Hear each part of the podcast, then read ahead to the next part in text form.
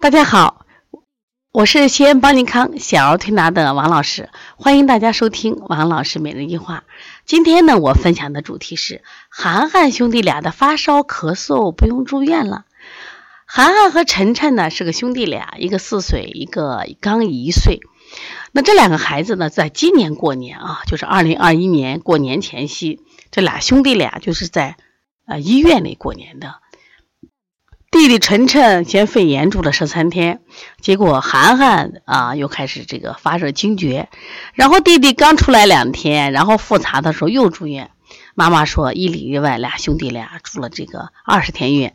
且不说他们花了多少钱，光孩子受的罪啊都够呛。而且医生给弟弟的晨晨还出了一个，意思是就是什么什么中毒啊，这个名词我也没记住，就说医生也不敢给他打针了。那么这两个孩子怎么这么爱生病呢？妈妈说：“哎呀，老大就特别爱生病，特别容易惊厥。然后呢，他们这时候三月一号，这个兄弟俩，姥姥妈妈带着这个俩兄弟俩来到了我们西安，来到了邦尼康。从三月一号那天，我们就开始一天给他推两次。那么刚开始接这个孩子的时候，就发现这个孩子就身上那种青斑呀很多，就身体后背啊身上青斑。然后你去摸他的体温呢，都偏凉。”那么，当然，经过一阵调理以后，这两个孩子的脸色都好很多。这期间呢，也没得什么病。家长呢，对小儿推拿呢，其实还持一种怀疑，因为没见得病嘛。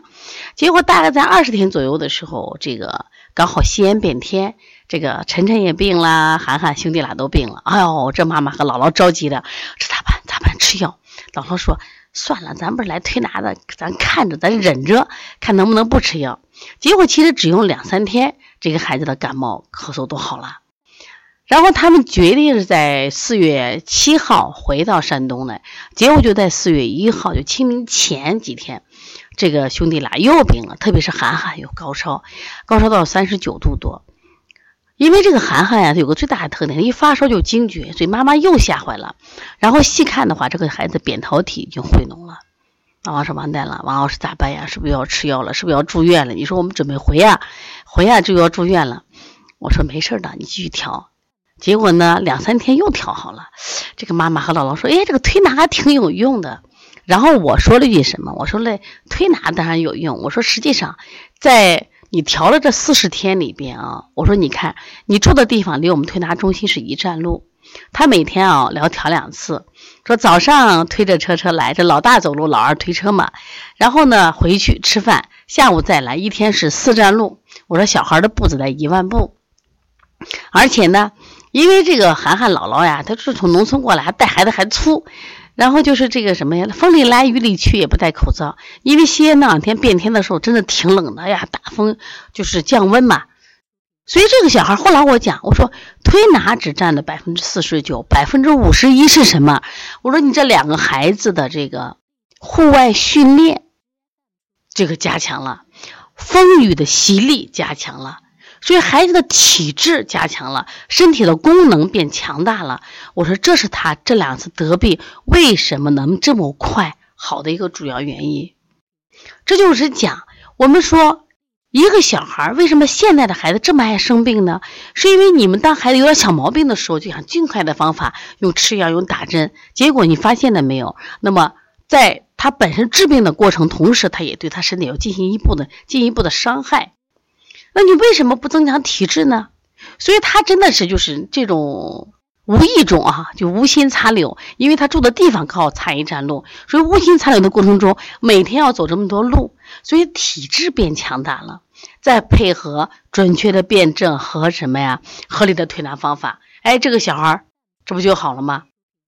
所以说妈妈就说不可能的，在往常他的感冒一定要咳嗽，一定咳嗽一定是肺炎，他的发烧一定要惊厥的，但这次真的就过来了，真的不用住院了。我说对呀，我说这就是小儿推拿的伟大呀，这就是正确育儿思想的伟大呀。所以说我说真正的孩子他要想不生病。那因此，我们要放手，让孩子去在风雨中长大，多晒太阳，多淋雨，多吹风，多在外面傻傻的玩儿。你不要在他小的时候过多给他压力，他的身心是通透的，他怎么就会得病呢？怎么得了病就不好呢？那我无独有无独有我今天中午我接了一个小孩，这个妈妈说呀，这孩子可爱咳嗽，每次咳嗽的我就给他吃药一压，好的可快。但是老流几就是几声咳嗽好不了，紧接着去个幼儿园加重。我说这叫什么？他老不好，叫感染后咳嗽。我写过一本书叫《二十五种咳嗽》，其中提到了一个叫感染性咳嗽，一个叫感染后咳嗽。感染性咳嗽是我到医院检查，他的白细胞可能高，中性粒细胞可能高，淋巴细胞可能高。医生说，哎，这个孩子细菌病毒双感染。那说到感染是感染性咳嗽，可是你的明明症状都快减轻很多，再去医院检查什么都没有，值什么都没有，这叫感染性咳嗽。感染后咳嗽什么意思？也就是说，孩子的主要症状都没有了，但为什么老是有几声咳没好？是因为你前面用药太多了，是因为你的孩子被保护的太多了，被管的太多了，所以他身体的各种能力没有得到什么呀充分的发展，他的触觉系统，知道吧？感知系统都太差了。所以，因此他感冒完以后，他的呼吸道的黏膜就恢复起比比别人慢。比如说，我们有个伤口，可能我三两天就好了，而他呢，可能有三五天，甚至甚至三五十天都好不了。说，因此要想孩子推拿时候效果好，要想孩子少生病，要想孩子什么呀，少打针，甚至不住院，一定记住，户外运动，快乐的活着很重要，同时。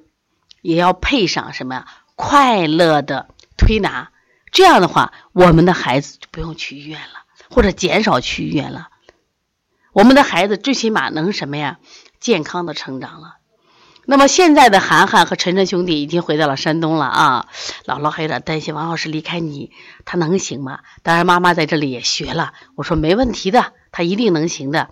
有什么问题给我打电话。但是育儿的方法。我说你们一定要改变，否则的话，这一切都是白谈。因此，我希望这个分享能更多的家长听到。